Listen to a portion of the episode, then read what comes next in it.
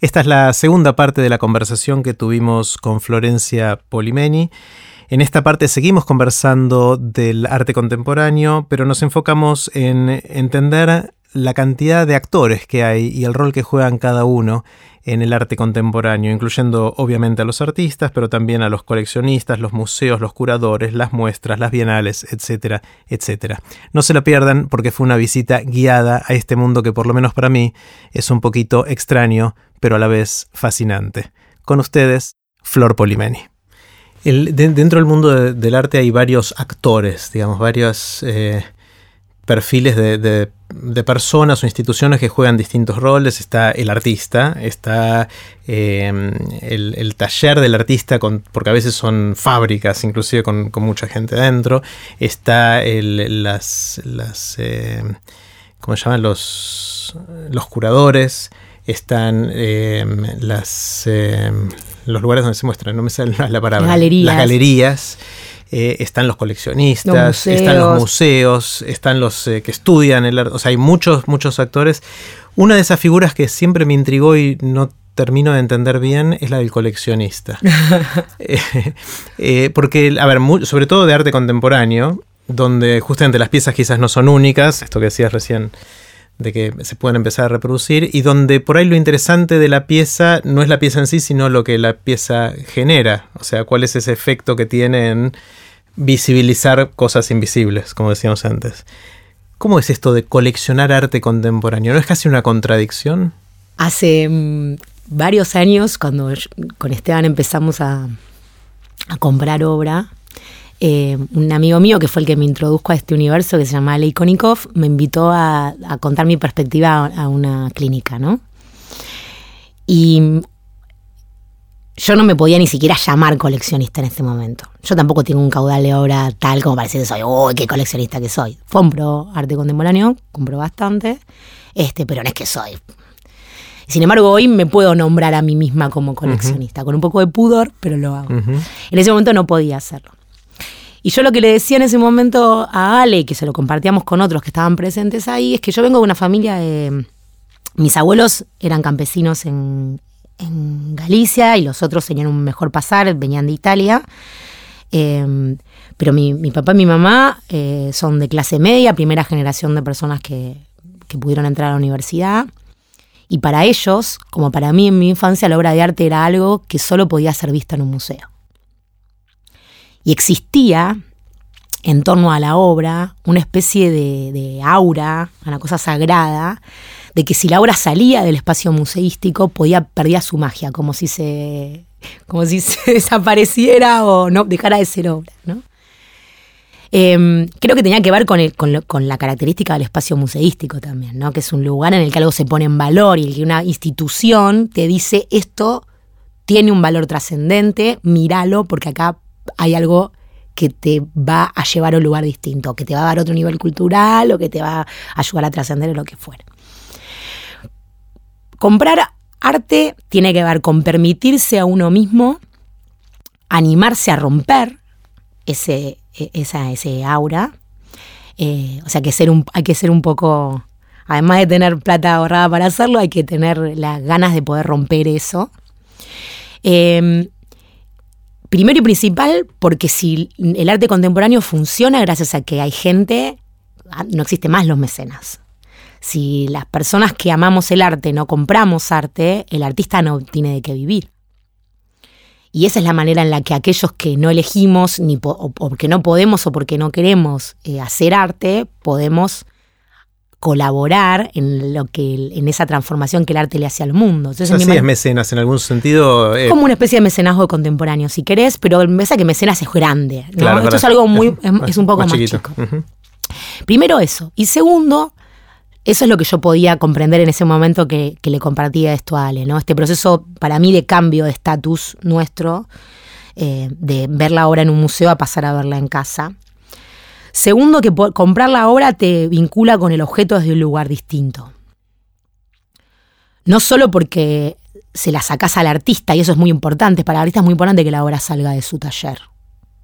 Porque a partir de ahí, casi que te diría que adquiere el estatus de obra, ¿no? Pero empieza a circular, tiene que circular la obra, tiene que salir del ámbito de lo privado y pasar a otro tipo de ámbitos. Para mí ese círculo se completa cuando la obra pasa a estar expuesta en un lugar en el que todos pueden verla. Si queda en el ámbito privado de mi casa, hay algo que no termina de estar tan bueno, ¿no?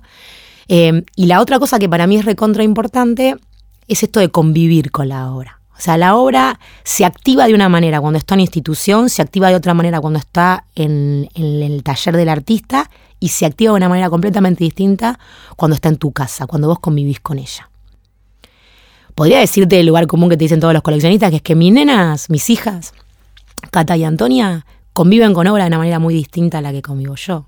Ellas juegan adentro de las obras. Las obras forman parte de su paisaje cotidiano.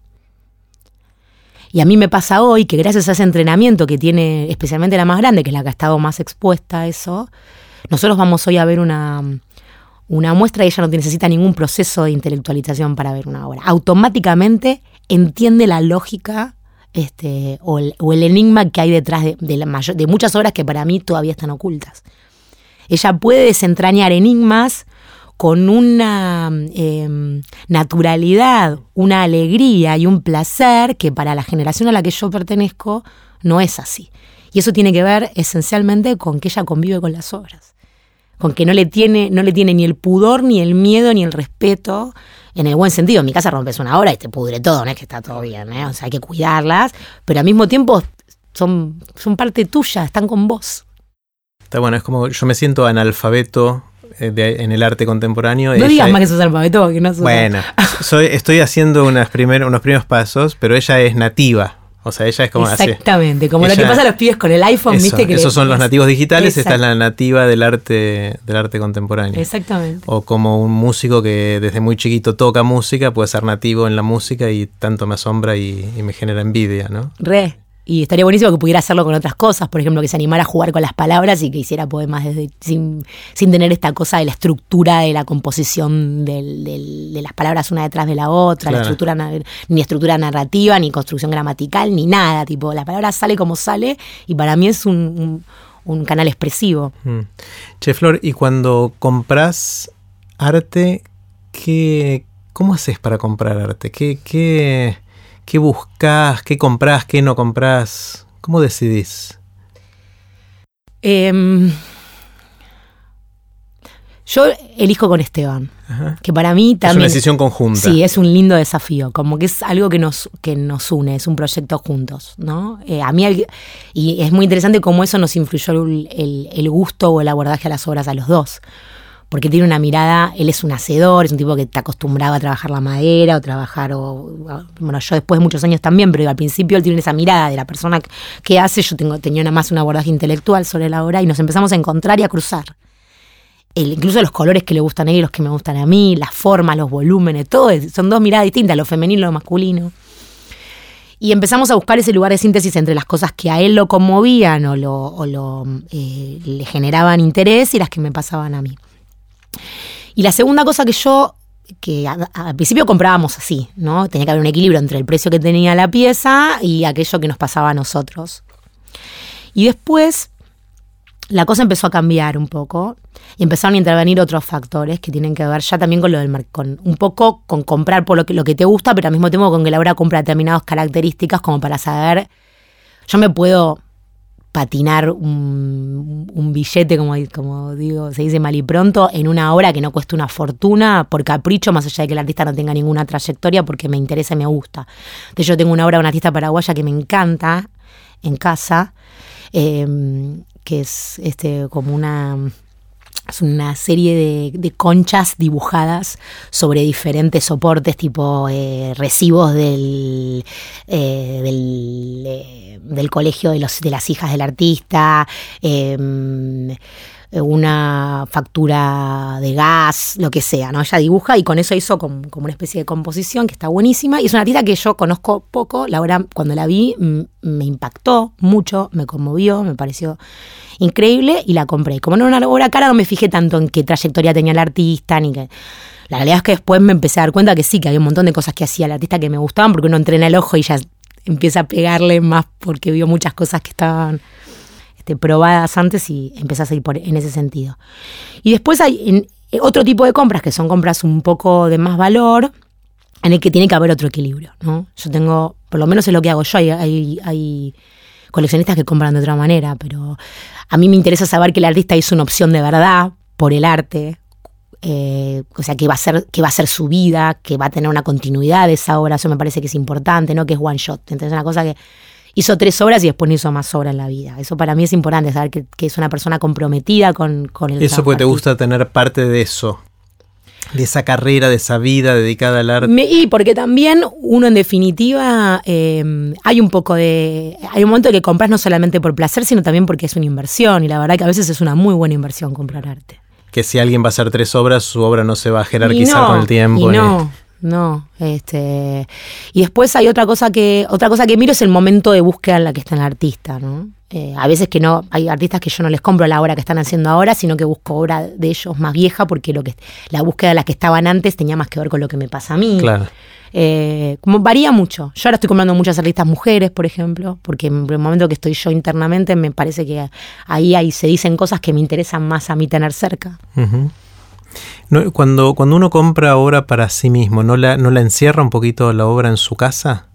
Sí. Contra, comparado con un museo, una galería, un. Tiene esa, esa, contraparte de lo que te decía antes. Para mí, en algún momento, ese círculo tiene que, tiene que volver. De hecho, mm, eh, hay un, gran coleccionista argentino al que yo respeto mucho, que es el Negro Brusone, que él está dando la vuelta ahora. Muchas de sus obras que están. Él, acaba de donarlas a, a Bellas Artes. O sea, vos te das cuenta que la, las colecciones que para mí son más contundentes, más coherentes y más interesantes, muchas de esas piezas después terminan en museos, ¿no?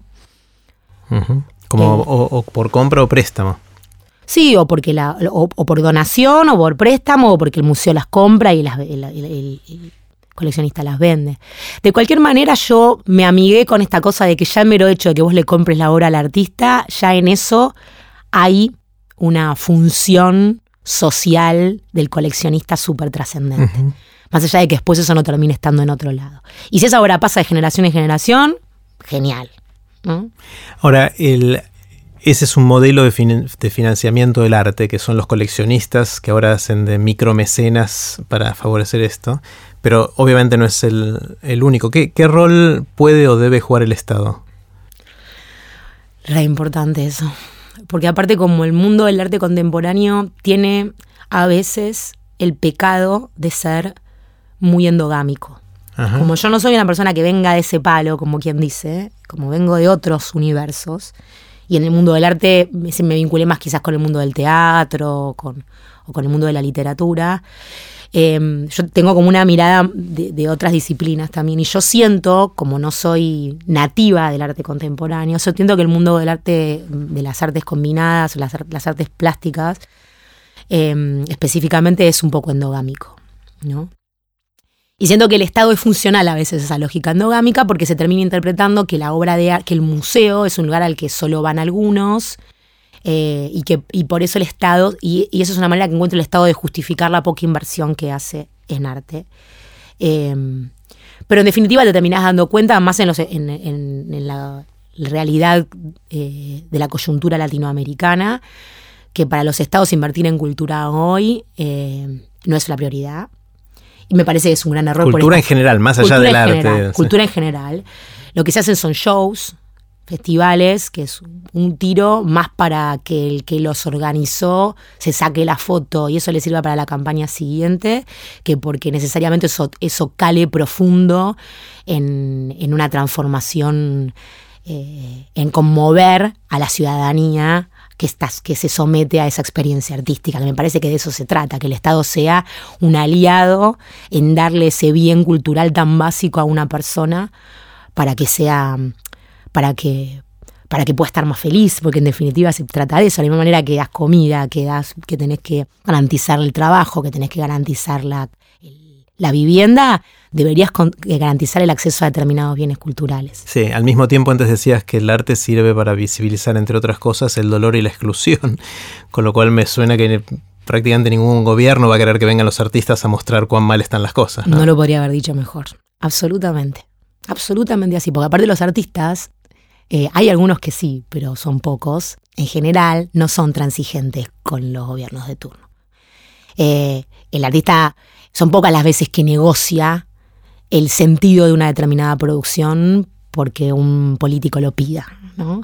Y me parece que ahí también, eso es, un, eso es una muy buena aguja para medir si vos, eh, si, si, si uno hace política y está haciendo política bien, uno en general, lo que tiene, política cultural bien, lo que tiene que hacer es convocar muchos artistas que no piensen como vos, porque las expresiones que fluyen de ahí te enriquecen y enriquecen a tu pueblo. Entonces me parece que eh, eso es una, un gran desafío que, que, tienen los estados este, latinoamericanos. Y además porque no, hay otra cosa que es importante, que es que el arte está además se expresa en el espacio público, explota. O sea, es como si se potenciara, como si se disparara al infinito.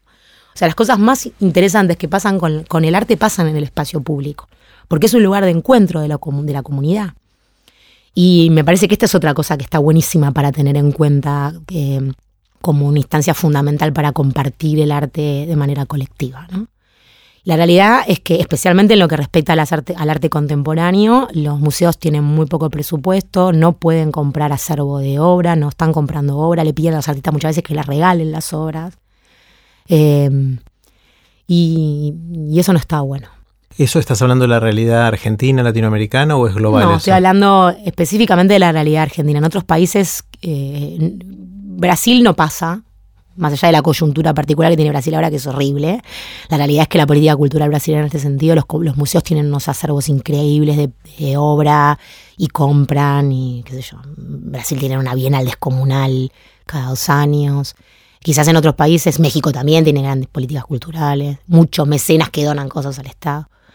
Eh, que no sé, digamos, la situación de Colombia, Perú, Chile, ahí ya empieza a cambiar y está más parecida a la nuestra, digamos, pero la verdad es que em, el museo como un espacio de encuentro y como un espacio de apertura en el que, en el que pasan cosas geniales y en el que los pibes abren la cabeza, es una excepción en los gobiernos de los países como el nuestro. Mm.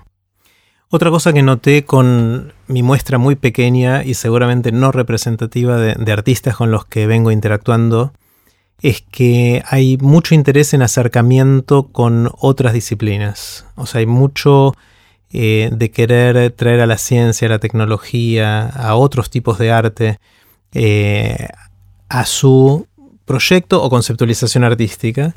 Eh, y, que más y más veo científicos haciendo arte y artistas tratando de meterse a influir en la ciencia. No, no, sé si eso lo, si es representativo o es simplemente mi muestra sesgada. No, no, no, es absolutamente representativo. O sea, lo transdisciplinario es una característica de lo contemporáneo. Y cada vez más. Y aleluya, como diría que así mm, sea. Este, porque la verdad es que mm, eso es lo que trae, lo que hace que las cosas se muevan. Sí, y a la vez quizás es el aspecto no endogámico del arte. Absolutamente. Pero eso pasa ahora, no pasaba antes. ¿eh? Es un fenómeno nuevo. No, no, no, no pasaba. Antes estaba más aislado. Antes estaba mucho más aislado. Aunque obviamente estaba, no sé, Leonardo que hacía de las dos cosas. Pero eran excepciones. Antes, no tan antes. No tan antes. Sí, sí, no tan. El hombre renacentista tenía una. pero porque era otra época. Sí, sí, otra época. Pero eh, ahora, en, los últimos, yo creo que en los últimos 10 años empezó a pasar más. Pasaba más afuera, menos acá. Ahora también empezó a pasar un poco acá. También es cierto que, había que hay que juntarlos. Y eso es parte de lo que uno tiene que hacer, ¿no? Lo que le, que le toca a uno. Eh, hay que juntarlos, hay que juntarlos, hay que juntarlos a charlar, hay que juntar dramaturgos con este, pintores, escritores con científicos.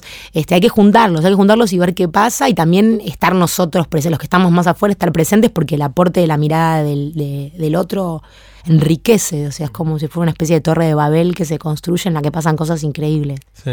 Eh, una de las cosas que estoy explorando eh, tratando de que sea más o menos sistemáticamente, es cuáles son los espacios de encuentro en el mundo de distintas partes de nuestra cultura. Por ejemplo, eh, los eventos TED o TEDx son los espacios de encuentro de los festivales de ideas, donde uno va y comparte y, escucha y, se entera de, ideas. Eh, en el cine están los festivales de cine. O sea, puedes ir a San Sebastián, o puedes ir acá, o puedes ir allá, y tenés el, lugar donde tenés la sobredosis de eso durante una semana. Donde Van los nerds de esa Los nerds de eso, los fanáticos, o, la gente que tiene amigos y va y es el encuentro anual de los amigos de, lo que fuera. Eh, en el arte, ¿qué son las bienales? ¿Cuál, es el espacio del arte donde el mundo artístico tiene ese Em, tipo de, de encuentro. Hay, hay dos instancias. Una son las bienales, que son las que prefiero yo, y otras son las ferias, en las que, eh, porque en paralelo no- hay toda una parte que nosotros hablamos, digamos, no, no hemos charlado hasta ahora, que es el mercado, cómo interviene el mercado, ¿Qué, qué, qué- qué pasa con todo esto cuando el mercado lo atraviesa. Porque la realidad es que el mercado en el sistema capitalista atraviesa todo y el arte no se queda afuera. Y el mercado atraviesa el arte y lo atraviesa y la expresión más clara de ese, de ese trabajamiento es, son las ferias. Y las ferias también son un lugar de encuentro en el que... Pero en las ferias en general los artistas no se sienten tan cómodos. Una feria sería como Arte Va acá en Buenos Aires. Una feria es Arteba, es este, sí, Basel, este, hay un montón de ferias en el mundo, sí. Hay Y una Bienal que es. La feria van galerías que quieren vender sus obras a coleccionistas. En las Porque bienales, quiere decir su. el, eh, despacito.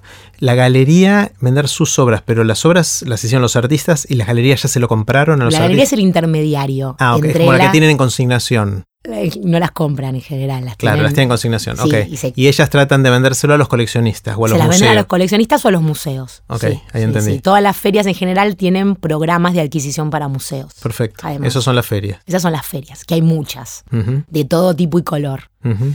Y después están las bienales o las muestras, ¿sí?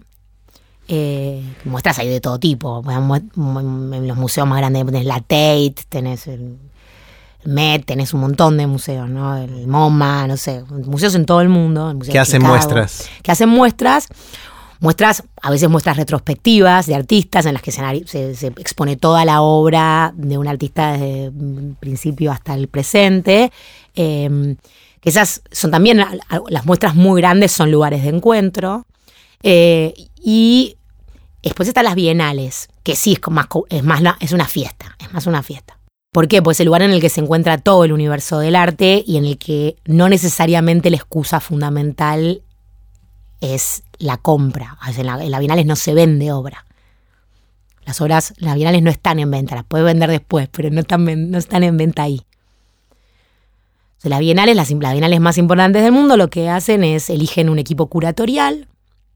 A veces es un curador solo, a veces son tres, a veces son cinco. ¿sí? Los curadores tienen otros curadores que los ayudan, que buscan obras en todo el mundo en una determinada clave, con un leitmotiv, con una excusa, con un guion, ¿sí? Y la juntan en un determinado espacio eh, para que eh, el público las vea. Y eso te da un poco, te tira el pulso del, presente del, arte. Como vos vas a una de las bienales más importantes, te dicen un poco en qué están los artistas a nivel internacional. Eh, y están buenísimas. Más allá de que, el- en el mundo del arte lo cool es ir a las inauguraciones, este, eh, está buenísimo ir a las bienales en cualquier momento en que la bienal esté abierta. O sea, el, el curador, para entender bien, eh, porque la figura del curador siempre me fue un poquito difícil de entender. El, el curador es como el editor, ¿no? Es como el que decide qué, qué voy a mostrar y qué no y cómo lo voy a mostrar. ¿Es, es eso más o menos el rol del eso curador? era. Eso es, la, el- eso es lo que la- a lo que la palabra remite originalmente y para muchos curadores sigue siendo así. ¿no? Lo que hace el curador, el curador originalmente era la persona que agarraba el acervo de un museo, o sea, toda la colección de obras que tenía un museo, cualquier museo sea, no solo de arte contemporáneo, lo que fuera, y decía, bueno, voy a hacer una muestra y voy a elegir esta obra, esta obra, esta obra, esta obra. ¿Por qué? Porque quiero hablar de, no sé, eh, los animales mitológicos en el arte del siglo XVII.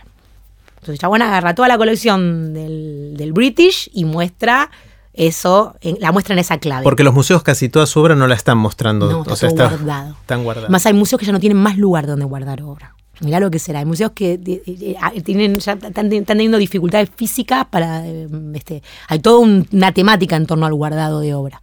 Porque además, si ese museo compra, esa obra no va a ser nunca, nunca va a poder ser mostrada. O sea, tiene más obra de la que podría mostrar jamás. Con lo cual es peor que que esté en una casa, digamos. Exactamente. Préstamela a mí. Exactamente. Entonces me ¿qué hace con toda esa obra ahí guardada? Porque, oh, bueno, este artista tiene obra en la Tate. Pero ¿para qué? O sea, No- no está se- buenísimo porque lo no pone se en valor al artista, pero no la va a ver nunca nadie esa obra. Entonces empieza a pasar estos fenómenos de que los museos abren sucursales en diferentes lugares del mundo para llevar parte de la colección y mostrarla en lugares que quizás no se podía llegar. Así que el curador eso es lo que hacía, lo que hace en términos clásicos. Lo que pasa es que el curador los últimos años, ahora está, creo, empieza a haber un atisbo de, de- de- de caída en esa tendencia. empezó a tener un rol mucho más protagónico. Y lo que hacía el curado, lo que hace el, lo que hace el curador no era solamente elegir, hacer una selección de obras que ya eran preexistentes, sino que pergeniaba la obra en, algunos, en, algunas, en algún sentido con el artista, encargaba proyectos. Entonces le decía al artista, quiero hacer una cosa que se llama un site específico, o sea, una obra específicamente para este lugar, en este momento, en este contexto. Quiero que hablemos de la inmigración, de la migración en Europa. Hace una obra para esta bienal que tenga ese tema. Porque quiero que dialogue con este otro artista que me encanta, que es africano, que no sé qué. Entonces empieza a armar como una especie de puzzle de, este, de componer piezas que en sí mismo empiezan a ser una obra de arte adicional como si hubiera una capa más, ¿entendés? O sea, no es solamente la obra de arte en sí misma aislada, sino que puesta en un contexto, con un sentido, con un guion curatorial, es otro, es, otro, es otra nube de conceptos, otra nube de sentido. Y esto puede pasar al infinito. A ver si entiendo. La, tradicionalmente el curador fijaba agenda decidiendo qué mostrar y qué no de lo que había y lo mostraba con alguna lógica. Y ahora hay dos aspectos nuevos, si te escucho bien. Uno es decirle, influir en la obra del artista, encargar obra de alguna manera. Y el otro aspecto es cómo conceptualizar obra colectiva, o sea, cómo crear una obra de las obras de distintos artistas que pasa a ser una obra en sí, porque tiene una línea conceptual, una historia. O después saco un catálogo del carajo en el que dialogo con la literatura y con el cine y te lo meto adentro, te meto una obra literaria dentro del catálogo que está haciendo ese ida y vuelta con la muestra que tengo yo. Y ahí hay otro sentido. Además, eso pasa mucho. En la, en la, Bienal de Venecia anterior pasó eso, por ejemplo, ¿no? Y en general los, los juradores no son artistas, ¿no se consideran artistas o sí? No, los curadores no son artistas. Es más, yo me arriesgaría a decir, y a mí me pone un poco contenta eso, que los mejores curadores, por lo menos para mí, no vienen ni siquiera del mundo del arte, vienen del mundo de la filosofía, de la antropología, vienen de otros universos porque, son los que tienen miradas frescas, son los que pueden interpretar el universo artístico desde una perspectiva distinta de la que hasta ese momento estaba siendo vista. Se ponen unos anteojos nuevos, ¿entendés? Mm. ¿Se llaman bienal porque eran cada dos años? son bienales porque son cada dos años. ¿Son siempre cada dos años o no hay bienales cada cinco? No, no, son bienales cada dos años. Las que son bienales, la de San Pablo, la de Venecia, la de León, y las que no, que son cada más tiempo, eh, tienen nombres específicos como en el caso de Documenta, por ejemplo, que es una, una muestra que se hace cada cinco años en Alemania. Y hay otras. Son muestras esas. Sí, esas son muestras, pero son muestras enormes, mega muestras. Claro. Por ponerle algún nombre. Eh, ¿Y qué rol juegan eh, festivales como Burning Man o lugares donde la gente va a, hacer arte vivo, digamos? Es como que hay, hay eh, o sea, no, se exhibe una obra de arte, o algunas por ahí sí, pero es, más que yo, cuerpos intervenidos y, y, arte vivo y cosas. ¿Eso también es parte de este mundo o no? Em, un poco sí, un poco no. O sea, sí, probablemente muchos de los que hacen cosas ahí sean artistas, son artistas. Lo que pasa es que no son mainstream, no están y no, y no están reconocidos muchos de ellos dentro del mundo del arte. Este, no tienen un lugar preponderante. Está genial que eso suceda. De hecho, muchas de las cosas interesantes que pasan en esos eventos pasan porque hay arte presente. Claro. Porque el arte genera cosas que no se generaría de otra manera. Totalmente. Eh, a mí me, parece que sería maravilloso que el arte, por decirle de alguna manera, por ponerle una etiqueta, el mejor arte del mundo pudiera estar presente en estos eventos. Mm. Me parecería que sería un encuentro maravilloso, es un lugar en el que hay mucha gente que está muy dispuesta, muy perceptiva, que está interactuando con la con obra descomunalmente este, maravillosa, ¿no? Y entonces pasarían cosas el triple fantásticas. Em, pero a veces no pasa esto. ¿Por qué? Porque el universo del arte a veces es muy snob y no, y, no se mete en estos lugares, o porque aparte, o porque en estos lugares prefieren resolver esos temas más fácil y dárselos, darle esos encargos a personas que quizás no tienen tantos requisitos, requisitos o tantos pruritos o tanto cuidado con la, el, entorno que hay que tener para hacer una obra. De cualquier modo, es interesante este el lugar de la performance que vos decías recién en, lo contemporáneo. Estuvo que apareció hace este, varias décadas en el universo del arte como una nueva forma expresiva, que se volvió a poner de moda hace un tiempo eh, y que es un lugar muy... Eh, un lugar expresivo absolutamente distinto para el que está acostumbrado a ver una obra en un museo, una escultura, ¿no? Sí. Em, si tuviera el lujo de tomarme una semana para ir a, una bienal? Podés tomarte una semana. Puedo tomar una, puedo, bueno, bueno, supongamos que me, Tenés que decidir ir a una bienal en supongamos que decido Supongamos que decido ir a una bienal y puedo dedicarle una semana a dedicarme solo a experimentar arte. ¿Cuál me recomendás? Lo puedo hacer en los próximos años, no tengo apuro. Yo te recomendaría que fueras a San Pablo, que está cerca, que no es tan caro, este, que aparte San Pablo es una ciudad este, muy interesante, muy llena de cosas. Tenés otras cosas cerca como para que no te no tengas una sobredosis de arte y después me quieras, me, quieras cagar a trompa. Eh, yo te recomendaría que fueras a San Pablo. ¿Cuándo toca la próxima en San Pablo, sabes? El, año que viene. Eh, San Pablo es una, es una bienal excelente, que tiene mucho que ver con nuestro lugar en el mundo, además, porque está de este lado, eh, de calidad maravillosa, em, que es fácil de mirar porque está en un espacio físico bastante reducido, no es como, qué sé yo, que documenta, tenés es una única ciudad, pero son un montón de locaciones. Este, la Bienal de Venecia Puedes ir solamente a Arsenales y a, los jardines, pero después tenés un montón de palacios y cosas para mirar. Y medio como que te agarra ansiedad. Hay una cosa que hay que manejar mucho, que es la angustia, la ansiedad.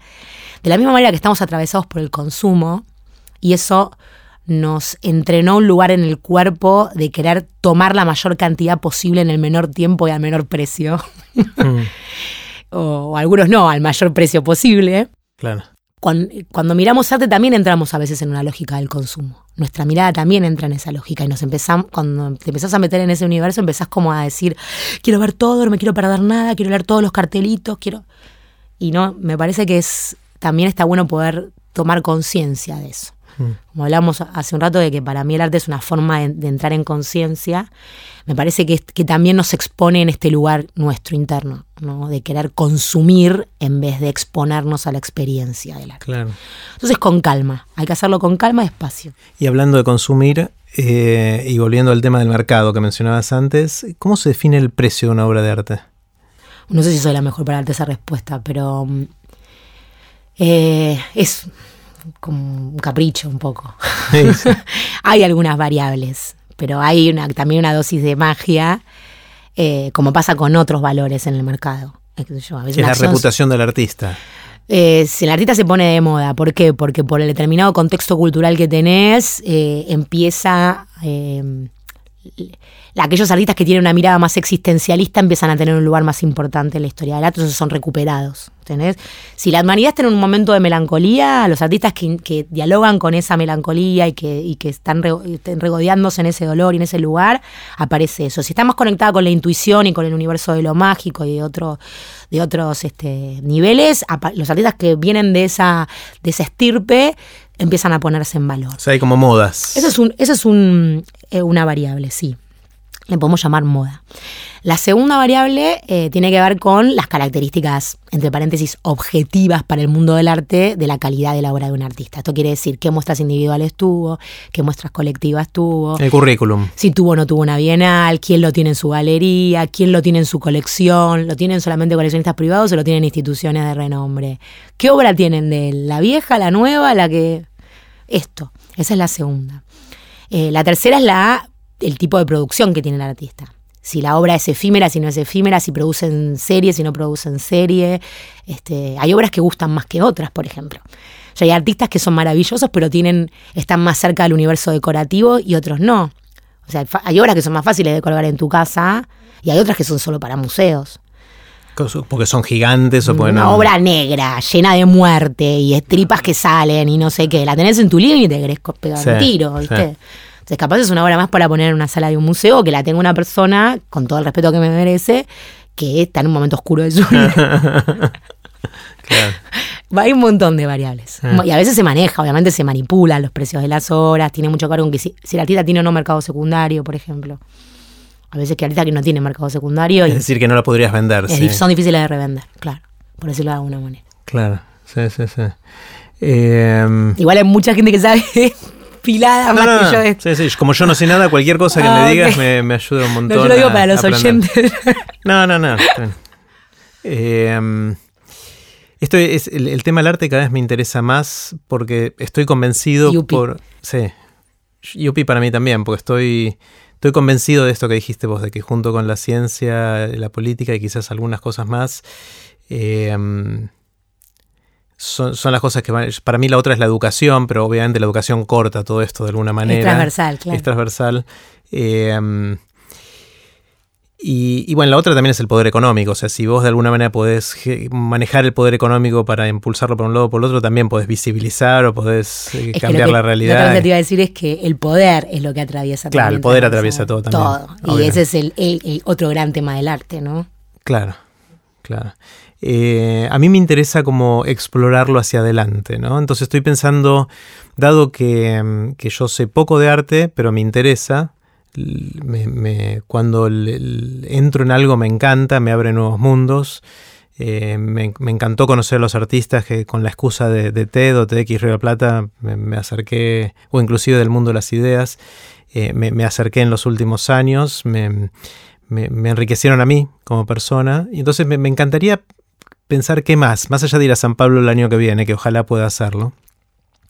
Eh, ¿qué, más puedo hacer? ¿no? Ir, a más muestras, ir a más museos, em, conversar con artistas. ¿Qué, otras cosas me, recomendás que haga para seguir explorando esto que siento que me enriquece? Em, sí, ir a muestras está bueno, eh, es importante hacerlo. Hay que también tener en cuenta esto de que está el nivel de producción, o sea, es como que es inagotable el universo este, ¿entendés? Entonces te empieza a pasar esto, ay, me perdí tal muestra, me perdí tal otra, me perdí, como que está bueno siempre tener al lado un amigo que te diga, esta no pasa nada si te la perdiste. Ver, ver fotos, ver videos, eso está buenísimo. Eh, ¿Tomar cursos? Sí, tomar cursos, yo, yo estoy en un momento en la vida en el que le estoy un poco desconfiada a eso. Mm. Porque lo que, lo que a veces Sí me interesa que alguien te acompañe a ver, por ejemplo, eso está bueno. Que cuando vos Cuando la transferencia del conocimiento en torno al arte solo de la, del, del, ámbito, del nivel de lo verbal, de lo intelectual, danger. O sea, yo ahí pongo una alerta. Eh, porque me parece que es otro de los problemas que tenemos lo contemporáneo. Este, confundimos, como decimos, el concepto con la experiencia global y no, no pasa por ahí, menos en esto. Entonces, a mí lo que me da miedo a veces es que eso no te, de la misma manera que, que, ya tenemos, estamos estamos, somos esclavos de un montón de preseteos con los que venimos de fábrica por nuestras familias, por el lugar en el que nacimos. Encima esclavizarnos al seteo en la cabeza que nos pone, el lugar de la mirada que nos pone una persona que en, un curso está bueno un poco, hay que ver, que estar muy atento aquí docente, pero en general yo prefiero siempre ir a ver obra con otro, ¿no? Y estar atento a la persona con la que vas a ver obra no te obligue a interpretar lo que estás viendo de la manera que lo ve ella. O sea, que sea una persona ante todo inspirada por el pensamiento crítico y, la, y, lo, y poético, ¿no? Esto me parece que es clave. Si eso no está presente, hay que desconfiar. Porque si no es esto, te lo doy masticado, este, listo para armar, es como la sopa nor, ¿viste? y no, y precisamente es todo lo contrario. Entonces hay que tener, primero hay que tener la paciencia de saber que el proceso de mm, que es casi de osmosis esto, es como un proceso de contacto en el que la hora de vuelo es irreemplazable con la hora de lectura del libro. Está buenísimo hacerlo. Es preferible leer de estética o de historia del arte que tomar cursos de arte contemporáneo. Yo prefiero mil veces eso. O sea, mira para atrás, estudia para atrás si crees, porque hay un montón de guiños y de cosas del tiempo presente que van a tener que ver con el tiempo pasado. Y ahí sí te va a ayudar la habilidad relacional yo voy a ver algo y lo voy a, haber visto en un, voy a haber visto algo parecido en un libro y voy a decir esto se parece a eso y claro, entras, entras a atar cabos. Qué genial este chabón, mira, de repente el pibe le pasó que estaba, su mamá lo llevó cuando tenía 15 años a ver una muestra en una iglesia chiquitita románica en el norte de España y había un dibujo ahí, un símbolo ahí que apareció en su obra 25 años después y vos lo sabés por qué, porque te tomaste el trabajo de estudiar arte románico. Claro.